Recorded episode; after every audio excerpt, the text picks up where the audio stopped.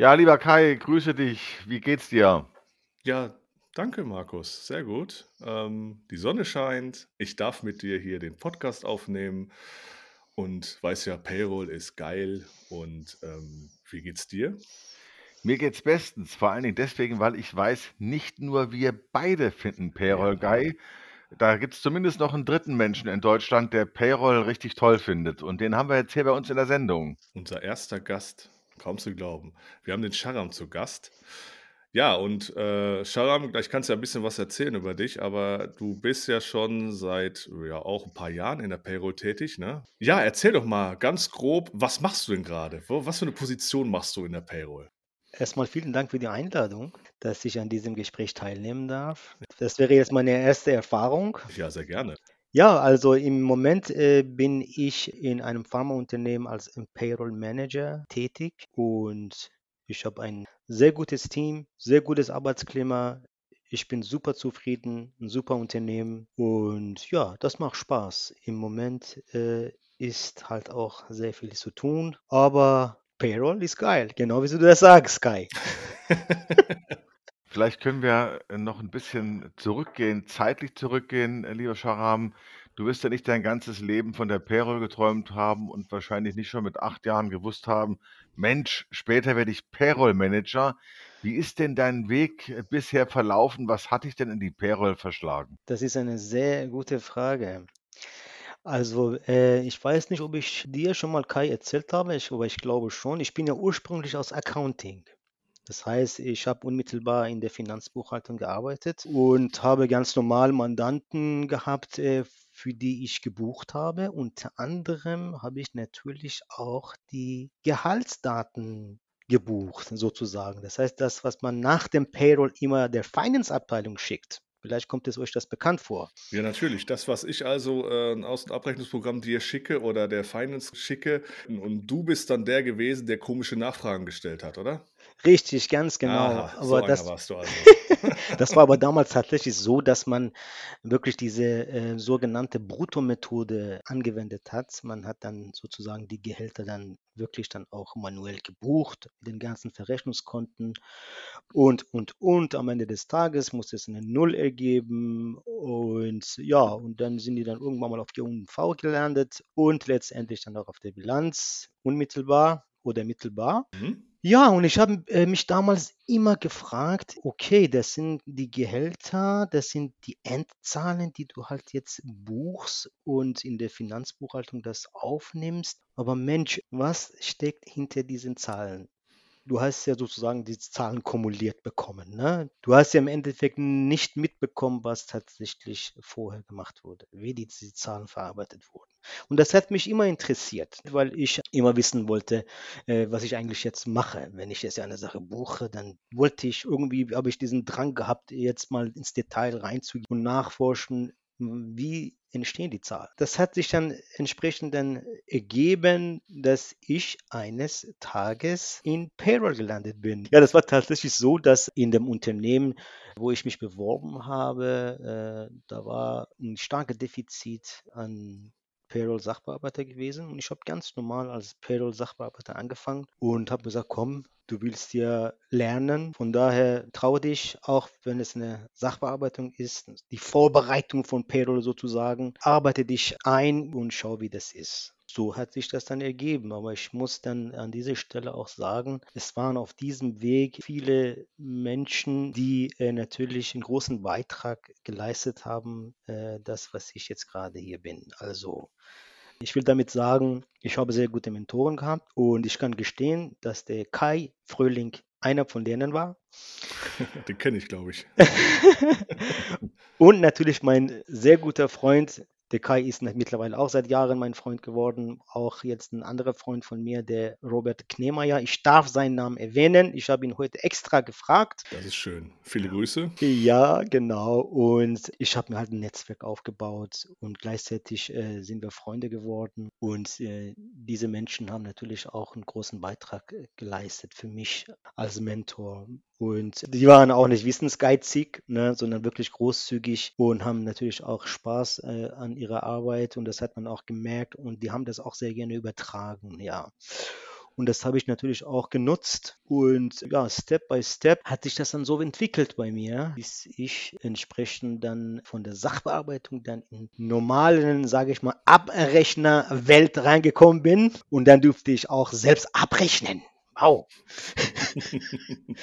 ich durfte Mandanten betreuen. Und nebenbei äh, habe ich natürlich auch, das habe ich auch dem Robert äh, Knemeyer zu verdanken, habe ich dann den Payroll Analyst gemacht. Das sind dann so Personalcontrolling. Also neben der Abrechnung da auch wirklich dann Personalcontrolling gemacht und war sozusagen der Interface zwischen Payroll und Accounting und Payroll und Geschäftsführung in Bezug auf Personalkosten, Personalkostenanalyse, äh, Erstellung der Rückstellungen, Pensionsrückstellungen, Urlaubsrückstellung und, und da ich dann natürlich auch dieses Buchhalterische im Hintergrund hatte, äh, könnte ich auch die Sachen schnell nachvollziehen. Und äh, ja, das war irgendwie auch mehrgleisig, ja aber der Fokus war dann irgendwie dann immer beim Payroll gewesen und ich bin dann dort auch dann liegen geblieben. Bis dato.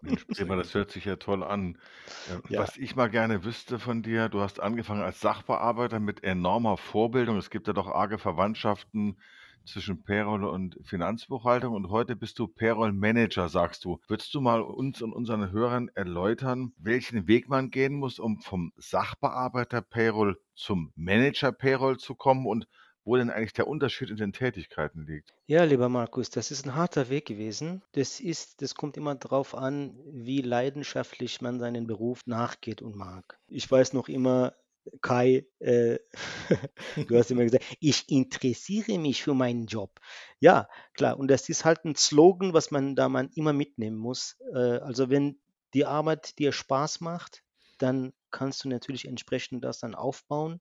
Das ist in jedem Business so. Man muss dann sein Wissensspektrum dermaßen erweitern, dass man sozusagen nicht unschlagbar wird. Nein, das will ich nicht behaupt- behaupten, sondern dass man da mitreden kann. Und wenn das entsprechende Know-how da ist, dann motiviert sich der Mensch dann auch selbst automatisch. Ja, und dann wird es dann immer weiter und weiter. Und irgendwann mal ist das Wissen entsprechend, ja, dass du dich traust, äh, dich auf Stellen zu bewerben, die dir vielleicht mehr äh, anspruchsvoller vorkommen. Ja, und dann hat es dann bei mir auch angefangen, bis äh, ich dann äh, mir gesagt habe, okay, jetzt ist die Zeit da. Ich glaube, du hast das, was jetzt Payroll betrifft, du bist jetzt bis zu einem Grad angekommen, wo du dann sagen kannst, okay, vielleicht kann ich noch in Leadership reingehen und ähm, Vielleicht kann ich auch die Abteilung führen. Das ist aber auch offensichtlich und es ist auch selbstverständlich, dass alleine Payroll-Wissen, Know-how nicht reicht. Man muss dann auch natürlich in der Lage sein, auch dieses Leadership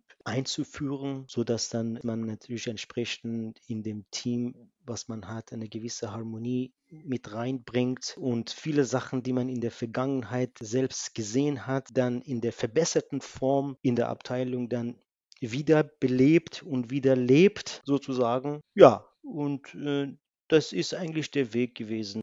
Ich kann es ja auch mal so zusammenfassen. Ich glaube, ich kann mir gut vorstellen, wie du es meinst, weil wir haben ja eine Zeit lang zusammengearbeitet, deswegen kennen wir uns ja, deswegen bist du ja heute auch zu Gast. Ne? Und dann hast du so die harte Schule der Entgeltabrechnung kennengelernt, mehr oder weniger. Und ich glaube, dadurch hast du eine Art Selbstvertrauen gefunden, um dich dann hochzuarbeiten, um dich dann auf Stellen zu bewerben, wie du schon gesagt hast. Du hast dann im Prinzip ja nicht alles erlebt, aber viel erlebt, dass du dann dich selbst irgendwo ja zu höheren Berufen kannst oder dich dahin weiterentwickeln kannst, oder? Das ist richtig. Das ist exakt genau, was du sagst. Also man hat durch den Höhen und Tiefen jetzt in dem Bereich von Payroll und natürlich durch harte Arbeit hat man sich entsprechend so weiterentwickelt, dass dieses Selbstvertrauen automatisch dann da war. Ja, angrund von Erfahrungswerten und aufgrund von Fällen, die wir hatten, du weißt ja, ne, dass du dann eines Tages sagen kannst, ja, es ist jetzt genug Selbstvertrauen da und ich bin auch willig und will auch dann auch weiter und ich versuche meine Chance. Ja, und die Chancen stehen ja echt gut jetzt, ne, im Moment. Also von daher hast du die Zeit genutzt, oder? Richtig, genau. Und äh, ich habe auch Glück gehabt, dass es dann wirklich momentan natürlich auch jetzt äh, eine starke Defizit an äh, Payroller, aber auch Payroll Manager auf dem Markt herrscht. Und äh, ich habe äh, halt diese Chance genutzt und sozusagen dann bin ich dann schnell aktiv geworden und irgendwie hat es dann geklappt.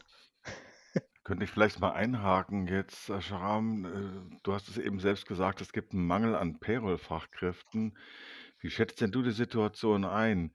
Äh, wird diesem Mangel entgegengewirkt, effektiv entgegengewirkt? Und wenn ja, wie macht man das? Wie kommen Unternehmen dazu, dass sie es überhaupt noch sicherstellen können, dass ihre Gehaltsabrechnung jeden Monat pünktlich und auch richtig läuft mit Blick auf diesen Mangel?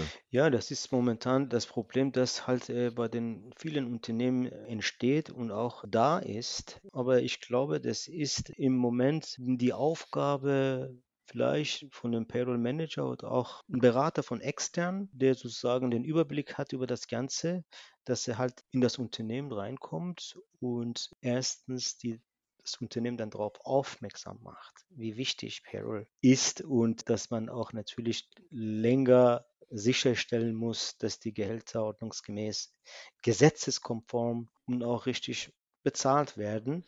Ja, also wenn dieser Wissentransfer da ist, dass, dass die Unternehmen und auch deren Geschäftsführer, Vorgesetzte dann äh, mit denen dann auch, dass man auch ein Brainstorming mit denen macht, die Sache dann zum Vordergrund bringt und die Wichtigkeit und die Wertschätzung von Payroll versucht, mit denen zusammen zur Erscheinung bringt. Äh, ich glaube, dann kann man die weiteren Schritte überlegen. Das heißt, es muss jedem erstmal bewusst sein, dass Payroll wichtig ist. Sowohl im Leadership als auch bei dem ganz normalen Mitarbeiter. Es muss bewusst sein, dass die Sicherstellung von, von den monatlichen Payroll enorm essentiell ist. Ansonsten haben wir alle keine Gehälter.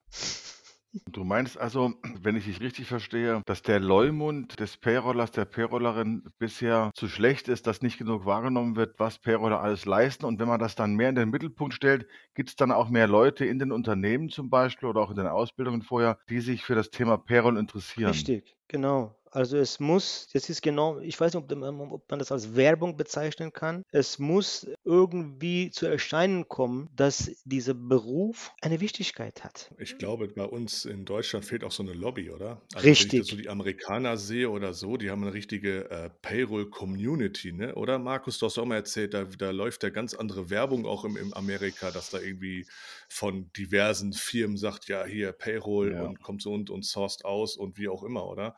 Ich glaube, das ist ja hier im, in Deutschland, glaube ich, eher nicht so, oder? Das ist ganz erstaunlich, wenn du in den USA dir Filme anguckst, zum Beispiel auch die neuesten, äh, die es so gibt, die alle sehen wollen, kommt ja immer viel Werbung, je nach Sender mehr oder weniger. Dann hast du eiskalt, so gerade in der letzten Viertelstunde, teilweise jede Minute Werbung für irgendein geiles Payroll-Unternehmen, die äh, Accounting machen. Und die feiern nicht nur sich selbst, die werden auch in der Gesellschaft gefeiert. Alle Leute da wissen, ah, das ist ein wichtiges Unternehmen. Wenn es das nicht gäbe, hätten wir keine Kohle. Und das fehlt hier völlig. Und ich glaube, das, sind, das ist ja vielleicht, der, äh, weiß nicht, ob der richtige Ausdruck ist, die Lobbyisten, genau. Und wenn die Werbung entsprechend da ist, ja, das ist in Anführungszeichen Werbung, dass es dann einfach im Vordergrund steht. Ja, genauso wie in jeder andere Beruf. Ja, beim Handwerker ist es genauso. Ja, wir wissen, wir wissen, dass im Moment wir auch eine starke Defizit an Handwerker haben und wir wissen, dass Elektriker wichtig sind. Aber das Wissen ist da. Das heißt, die Menschen wissen das. Deswegen ist das, kann das natürlich auch dazu führen, dass, dass mehr Leute angestrebt werden, diesen Beruf nachzugehen und sich dann ein eigenes Business aufbauen dass sie dann eigene Unternehmen aufbauen, weil einfach die mhm. Nachfrage da ist. Ne? Da ist ja, glaube ich, das nächste Problem, Kai, da haben wir ja auch schon drüber gesprochen. Und das ist ja eine ganz wichtige Sache. Mhm. Äh, Payroller, Payrollerin ist ja kein anerkannter Ausbildungsberuf. Leider immer noch nicht. Und ich denke, auch darin liegt vieles begründet. Sharam, was meinst du? definitiv, definitiv. Also das habe ich jetzt nie verstanden, dass äh, wir äh, keine staatliche Ausbildung für Payroll haben. Ja, das ist nur anhand von einer Weiterbildung äh, die Sache dann irgendwie abgerundet wird. Äh, das muss auf jeden Fall geändert werden. Das muss geändert werden. Ja. Ich habe das gehört sogar im Sales, also im Vertrieb wollen sie jetzt auch, äh, wollen sie das auch in der Ausbildung reinbringen, weil im, im weil die momentan sehen, dass die Nachfrage von Sales wirklich enorm wichtig ist und äh, da ist. Aber da muss sich natürlich der Staat überlegen, ja, und locker drei Jahre Ausbildung, ich denke mal, wenn es nicht zu wenig ist, ist es ausreichend auf jeden Fall. Wir haben ja in der Gesellschaft leider auch, was unser Bildungswesen angeht, mittlerweile eine Akademisierung, die zu vielen Problemen Ja. geführt hat. Jeder meint, er müsste studieren. Deswegen gibt es ja auch kaum noch Leute in der Pflege oder im Handwerk oder viel zu wenige. Vielleicht könnte man einen Kniff verwenden, indem man aus Payroll ein Studium macht. Was glaubt ihr, ob das eine Idee wäre? Payroll-Studium. Ja, Gut, wenn das praxisbezogen ist, dann eher ein duales Studium würde ich dann an, anstreben, weißt, dass die Leute dann auch mal in der Praxis sind und dort auch sitzen, um was geht es denn überhaupt? Weil Theorie ist ja alles schön und gut, aber wenn die jetzt beispielsweise nicht wissen, was im Monat so auf einen zukommt und worauf es ankommt und dass sie ein Gefühl dafür kriegen müssen, die müssen ja wissen, was kommt denn hinten aus der Kiste raus, ist das denn richtig oder falsch gerechnet? Und ich glaube, das Grundthema, ich weiß nicht, ob man das ins Studium rüberbringen kann. Klar, die Grundlagen, Gesetze, Paragraphen, das ganze Gedöns ist klar. Aber dann würde ich das als duales Studium machen, dass die Leute dann auch ja ihr Praxis beim Unternehmen haben. Und dann macht das absolut Sinn, würde ich sagen. Ja, natürlich. Mhm. Natürlich, wenn es ein duales Studium ist, dann hast du ja von Anfang an, wenn sich einige Leute dafür begeistern, auch wegen der steigenden Gehaltsaussichten, dass diese Leute dann von Anfang an auch in der Praxis eingesetzt sind und mhm. helfen. Wo ich aber vielleicht ein Problem sehe, ist, gut, jetzt müssen die Unternehmen ja mehr bezahlen, weil sie keine Leute kriegen. Aber wenn es dann so äh, übers Studium kommt und dann so ein Akademiker möchte natürlich auch dementsprechend verdienen, ne? Ja. Dass die Leute mhm. dann äh, vielleicht, die, die Unternehmen dann sagen, nee, es ist jetzt zu teuer. Ich weiß nicht, vielleicht ist das auch so ein Thema. Ich mhm. weiß es nicht. Richtig. Mhm. Oder Markus, man kann auch vielleicht als Schwerpunkt das einbringen. Zum Beispiel im BWL ist es ja so, du kannst als Schwerpunkt zum Beispiel Controlling nehmen, ja, oder du kannst Management nehmen. Das wäre auch vielleicht mhm. eine Variante, dass man sagt, okay, man, äh, es ist ein ganz normales kaufmännisches Studium, wie zum Beispiel Betriebswirtschaftslehre, aber als Schwerpunkt Personal, Payroll. Ne? Und äh, das wäre auch eine Variante. Das ist ein guter, guter Gedanke. Ich habe ja auch unter anderem BWL studiert und äh, tatsächlich von der Entgeltabrechnung so gut wie nichts mitbekommen in dem Studium, obwohl das ja auch für jeden Betrieb von entscheidender Bedeutung ist. Eigentlich Ja. skandalös. Da gibt es eine Abteilung, die ist entscheidend bedeutend für den Fortbestand des Betriebes und auch für den Fortbestand uns unseres gesamten Sozialversicherungswesens. Und dann lernst du im Studium nichts Ja. davon. Ja, das stimmt. Und ich habe das selber schon erlebt. Ähm, ich hatte einen Werkstudenten, die habe ich dann eingearbeitet, bei einem Unternehmen war das. Und dann haben wir da irgendwas gemacht. Das war jetzt nicht unbedingt Payroll, aber es war irgendwas anderes, irgendwas HR-mäßiges. Ich glaube, wir haben Verträge oder Elternzeit oder irgendwas haben wir gemacht. So. Und dann ähm, hat sie einen Auftrag bekommen damals und dann hat sie mir das gezeigt und sagt so, nee, nee, das kannst du so nicht machen, weil wir sonst da und da äh, rechtlich reinfallen. Und dann guckt sie mich an und fragt, Kai, woher weißt du das? Und dann habe ich zu ihr gesagt, ja, das verstehe ich nicht. Du, du machst doch gerade einen Master. Ähm, lernt ihr das nicht? Mhm. Ähm, nee, das lernen wir nicht. Wir kriegen da irgendwelche anderen Sachen beigebracht, aber solche praxisnahen Sachen, ganz normale, das Handwerk der Personalarbeit, das kriegen die gar nicht vermittelt in der Form. Ne? Das ist schon interessant. Sag mal, Sharam, jetzt frage ich dich mal einfach auf die zwölf. Krasser Themenwechsel. Wenn du mal überlegst, mit welchen Dingen du dich im Laufe deines Arbeitstages beschäftigen musst, was würdest du selber sagen? Wie viel davon ist administrative Arbeit, die man straffen und verknappen könnte, also mehr oder weniger unnötige und umständliche Arbeit? Und wie viel davon muss so bleiben, wie es ist? Also ich denke, das ist ein 50-50. Ja, also 50 Prozent. 50 Prozent ist es tatsächlich so, dass man wirklich diese Admin-Aufgaben hat. Ja, und es ist ja auch wirklich Unternehmen zu Unternehmen unterschiedlich. Ja, alleine die Vorbereitung für Payroll, ja, das hat, das hat ja Admin-Aufgaben. Ja, du musst ja von, du musst ja erstmal von der, von der Vertragserstellung, was dann von der HR-Abteilung dann zu dir kommt, bis du guckst, ob die jetzt die ganzen Unterlagen vollständig sind und das dann entsprechend erstmal digitalisierst und dann, dann die Daten zusammenbringst und in entsprechenden Formaten und dann wie auch immer einspielen oder auch eingeben ins System, je nachdem. Das sind halt Admin-Aufgaben. Und die Admin-Aufgaben, ich weiß nicht, inwieweit man das dann noch mehr digitalisieren kann, noch mehr produktiver machen kann. Aber im ersten Schritt, was man immer sich überlegen muss im Unternehmen, sind die Prozesse. Ja, die Prozesse, mhm. ob die, ob die Prozesse durchdacht sind. Ja, von dem ersten Augenblick, wo der Mitarbeiter eingestellt wird, bis zur Gehaltszahlung, bis sogar Accounting, bis es auf der Bilanz landet. Das, diese, diesen Zirkus muss man immer analysieren und den Prozess dann immer wieder auch anpassen. Das ist ja nicht nur das, es kommen ja noch Reisekosten dazu, es kommen ja noch Sachbezüge dazu, es kommen ja noch äh, viele andere Sachen, die dann auch wirklich einen Prozess benötigen, kommen dazu. Und je mehr man die Prozesse sich anschaut und versucht, diese zu automatisieren, ist dann diese Admin, sage ich mal, diese krassen Basic-Admin-Aufgaben automatisch reduziert. Das ist auf jeden Fall ein großer Vorteil. Ich mache mir ja manchmal den Spaß und frage in meinem Umfeld, in meinem privaten Umfeld Menschen, die überhaupt nichts mit Entgeltabrechnung zu tun haben, was sie denn so glauben, was Entgeltabrechner machen. Und es kommt eigentlich immer dieselbe Antwort. Ja, ich weiß gar nicht, was die machen. Wir haben so, so tolle Programme mittlerweile. Ich kenne zum Beispiel SAP, ist doch so ein großes Programm. Das kann er alles automatisch machen. Ein Geldabrechner hat doch bloß ein paar Bruttobeträge. Da drückt er auf Knöpfe, einmal im Monat, da kommt ein Netto raus. Irgendwie ist mir ein Rätsel, was die überhaupt machen.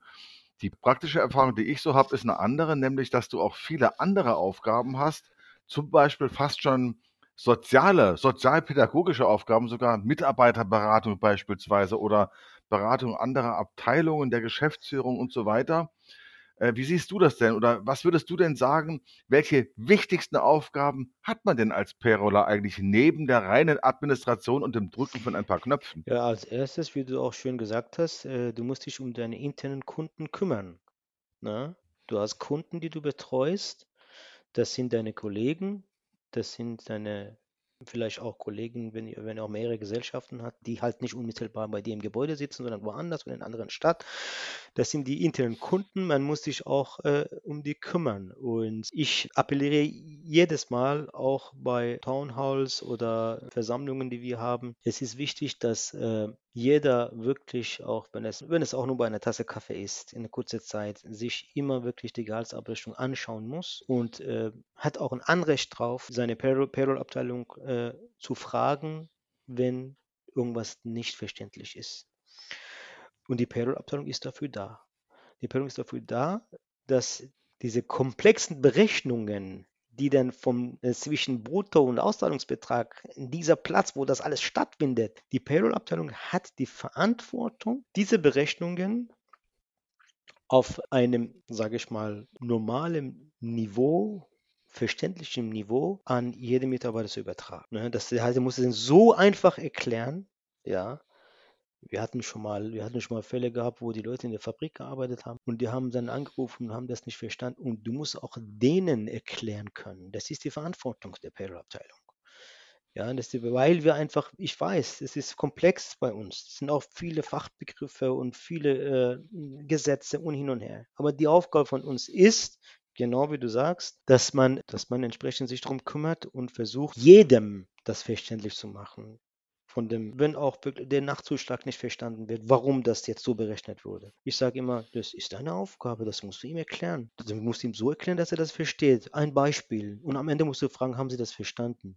Und äh, ich denke, das ist, das ist das, was Spaß macht. Das ist, was Spaß macht. Es ist äh, dieser Umgang mit den Menschen, mit den Kollegen und dieser Kontakt zu den Menschen zu den Kollegen, die dann wirklich, die dann auch wirklich tatsächlich was auf dem Herzen haben, eine Sache nicht verstehen, sagen, mein Gott, äh, warum habe ich jetzt gerade hier im März, ich habe doch hier, warum habe ich hier so viele Abgaben und äh, obwohl ich jetzt hier mein, äh, meinen Bonus bekommen habe, wie ist das? Na, dann musst du natürlich auch den Märzklausel erklären können. Ja, und musst du dann halt entsprechend schauen, ob die Person das auch versteht. Und das ist eigentlich, was Spaß macht. Enorm, enorm viel. Also dieser Kontakt zu den internen Kunden, zu den, äh, sei es jetzt der Geschäftsführung oder auch die ganz normalen Mitarbeiter, Mitarbeiterinnen. Wie ist denn das eigentlich bei so sensiblen Themen wie jetzt zum Beispiel Pfändung? Ich glaube, dass es ja da manchmal auch ähm, nicht nur freundlich zugeht, ja. wenn es um solche existenziellen Dinge geht, dass Menschen halt eben merken, sie haben plötzlich weniger Geld, das nicht genau durchschauen und auch vielleicht nicht durchblicken, was Pfändung bedeutet. Das hast du doch bestimmt auch schon erklären müssen, oder? Ja, mehr oder weniger. Ja, und äh, das muss man natürlich auf eine, äh, auf derselben, auf, auf der Augenhöhe und sehr vertraulich und äh, freundlich. Man muss die Menschen mental abholen, ja, weil es ist halt so, dass halt, wenn es eine Fendung da ist, dass es halt weniger Geld da ist, ja. Und ähm, wie gesagt, man muss es so runterschrauben, die Kommunikation, in der jetzt in dem Sinne runterschrauben, das so verständlich zu erklären, weniger Fachbegriffe und dass die Person sagt, ah, okay, deswegen, alles klar, dann habe ich es verstanden. Ja? Also das ist, glaube ich, die Aufgabe von Payroll-Abteilung. Also es ist wirklich kein Knopfdruck. Wie du sagst, es sind viele andere interessante Aufgaben, äh, die einfach existieren und die, die muss man halt auch leben und äh, man muss die auch intensivisieren. Man muss dann auch wirklich dann auch, ähm, wie sagt man, proaktiv die Sachen reingehen. Man kann auch selbst den Mitarbeiter, die Mitarbeiterin anrufen und auch Bescheid geben über das Thema, was jetzt in der nächsten Abrechnung auf Sie oder auf ihn zukommt, aufmerksam machen. Passen Sie mal auf, ich habe das jetzt da in die Fendung und es sieht halt so aus. Im nächsten Monat fangen wir damit an und äh, wissen Sie schon darüber Bescheid. Das ist schon bei uns gelandet. Das ist ja alles kein Thema, aber äh, ich muss es Ihnen das ja erklären, wenn Sie Fragen haben. Also auf dem kollegialen Art und Weise die Sachen rüberbringen, dass sie sich die Menschen einfach wohlfühlen, äh, mit Payroll-Abteilung zu plaudern.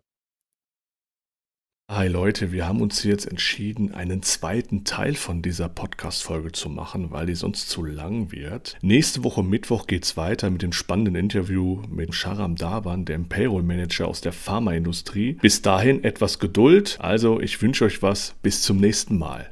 Ja, das war der beste Podcast aller Zeiten. So geht Payroll. Themen für Fachleute in der Payroll und Entgeltabrechnung und für jeden, der Bock drauf hat. Es hat uns großen Spaß gemacht. Wir hoffen, dass wir euch das nächste Mal wiedersehen. Und wenn ihr Lust habt, abonniert uns und hört uns jedes Mal an. Das würde uns zusätzlich motivieren. Und gerne teilen, teilen, teilen. Bis zum nächsten Mal. Haut rein.